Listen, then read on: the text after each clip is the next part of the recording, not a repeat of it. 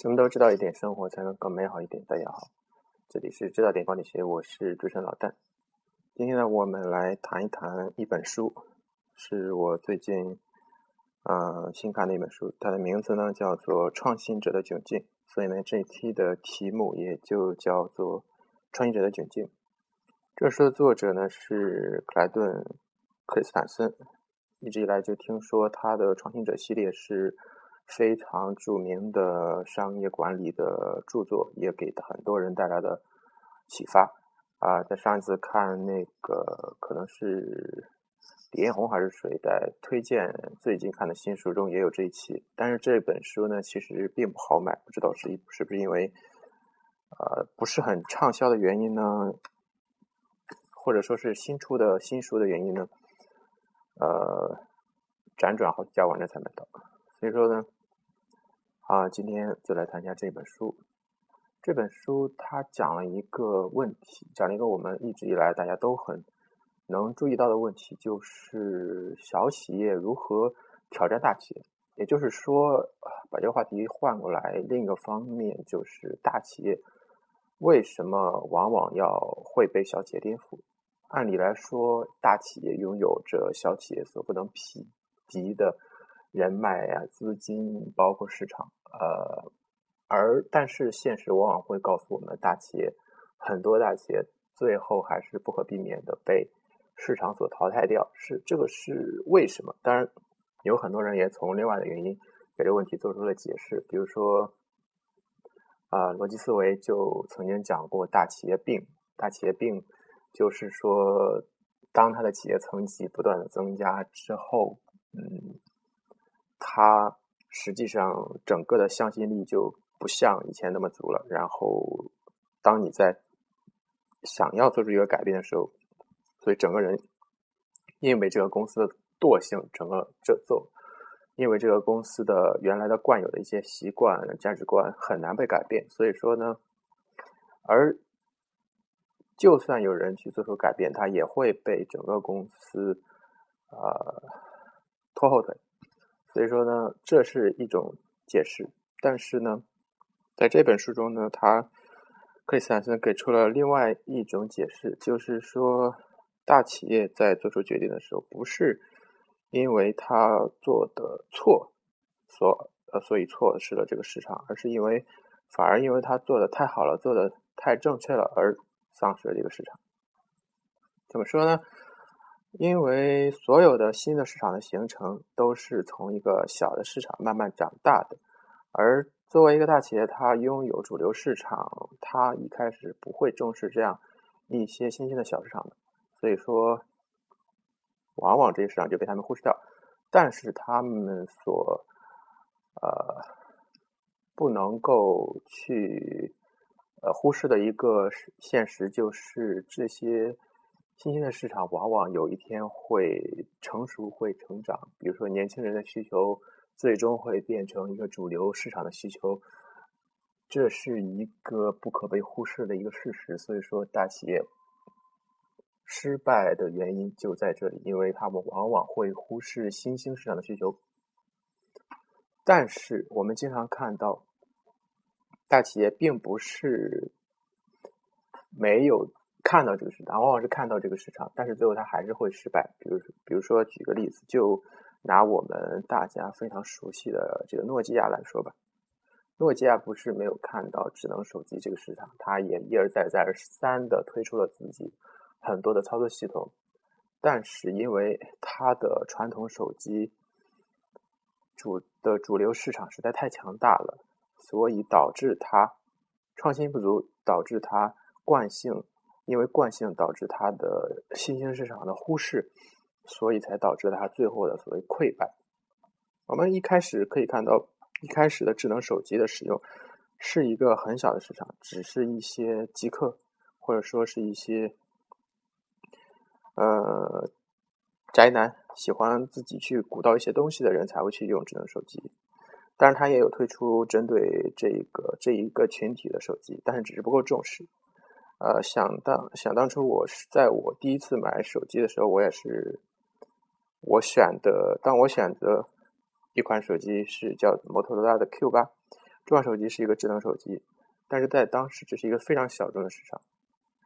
所有的人，大家都以能够拿那种翻盖的或者是按键那种手机为荣的，都是呃用摩托呃用那个诺基亚的，听着诺基亚铃声就非常开心的那种人。直到现在，也有很多诺基亚的死忠粉，在诺基亚已经倒掉很久之后，还是在念念不忘。有人在骂、去贬低诺基亚的时候，还是有很多的粉丝去为他辩护。那么，为什么这样一个大企业就？拥有这么多拥众，拥有这么好的产品，还是会倒掉，这是一个很悲剧的一个事一个事情。实际上，他没有做错什么，他所有的事情都做对了，所有事情做对了，就是因为他做的太对了，所以他被这个时代淘汰了。这是一个说起来是一个非常悲剧的一个事情。但是，正是因为这样，我们这个世界才能够变得更美好，才能够得以不断的更新换代。叫做江山代有才人出，呃，各领风骚数百年嘛。如果所有大企业都能够永远的把持住它的市场，那么我们的人类也不会有进步，也不会有未来。所以说，但是，呃，是不是这样就意味着我们的大企业就一定会失败，一定会面临被小企业被呃下一波的浪潮去颠覆的这个命运呢？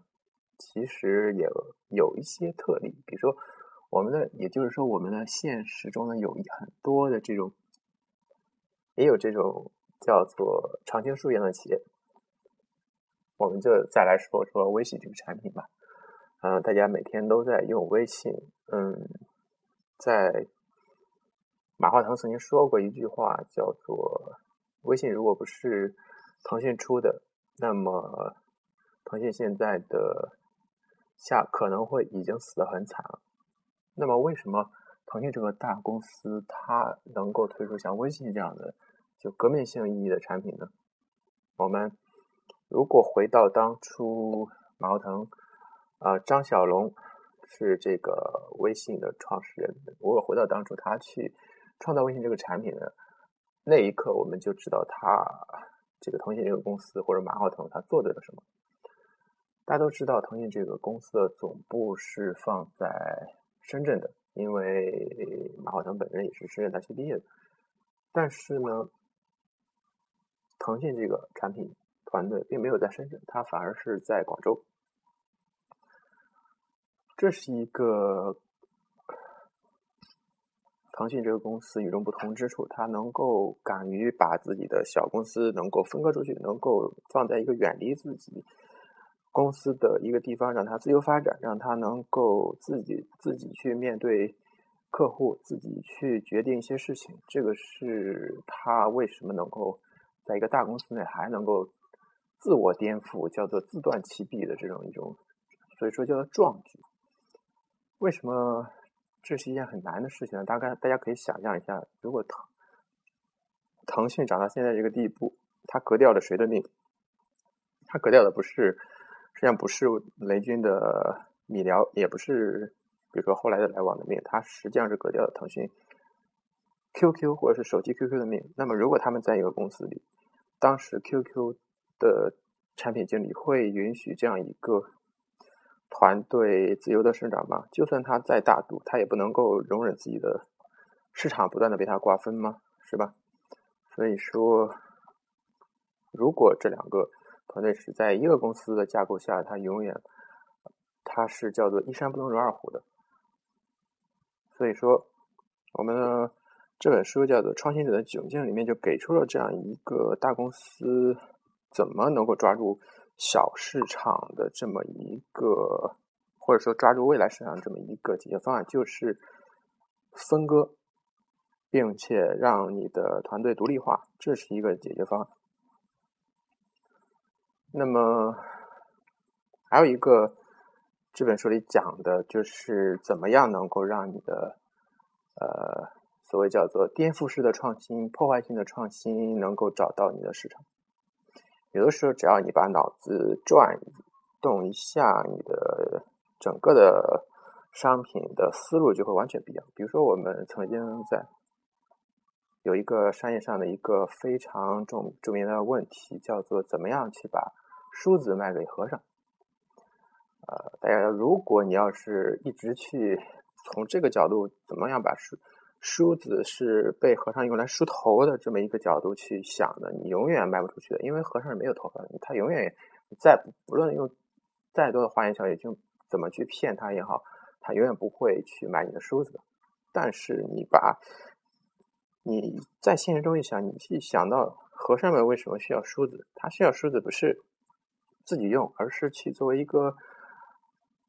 一个开光的一个礼品，卖给游客，卖给山民，卖给信众，这是他的一个很重要的。现在实际上很多寺庙也很重要的一个利益来源。所以说，这是一个转换角度的一个方式，就是小企业如何从这些小市场去切入，然后等站稳脚跟之后，才能够慢慢的扩大自己的市场份额。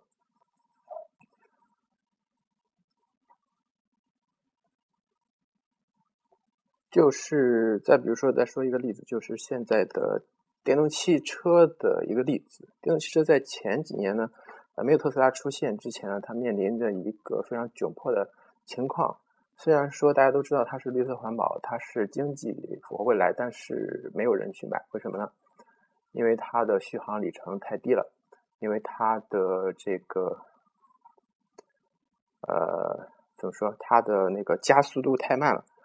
因为如果你想在大城市中，你的加速度太慢的时候，很多时候你一个路口你是冲不过去的，所以说必须要到到这个高速公路路口你就上不去的，所以必须要达加速度到一定程度，续航能力到达一定程度才能够去主流市场。但是我就问一个问题，也是这个书里面的作者问的一个问题，就是为什么我们一开始就要去跟主流市场去竞争呢？我们需要的是只是一个边缘市场，让我们的团队活下去，能够等到市场爆发的这一天，能够等到技术成熟的这一天。那么，我请问你，一个不这么一个不够成成熟的产品，你打算谁是会去要需要它呢？首先是那些不需要加速的人，也就是不上高速公路的人；再次是那些不需要长里程续航的人，也就是那些简单来说就是城市里的用户。城市里的用户加上不上高速公路的用户，很简单的例子就是上下班的代步，或者说是如果是在美国市场，就是青少年，青少年开着去啊上下学，这是一个非常重，这是这就是一个边缘市场，抓住这个边缘市场，电动车在一个技术还不够成熟的情况下，才能够有机会获得未来。OK，今天说了这么多的例子，不知道大家有没有能够。去想一想自己的公司，或者说自己个人，自己个人给大家提这么一个问题，就是自己个人如何从个人的角度，能够分析自己的长处短处，能够去弯道超车，能够达达到自己的人生目标。不要去想着跟主流市场去竞争。如果你不是一个主流市市场需要的人呢，你就要想着如何从边缘市场去突破。OK，今天就讲到这里，下一期再见。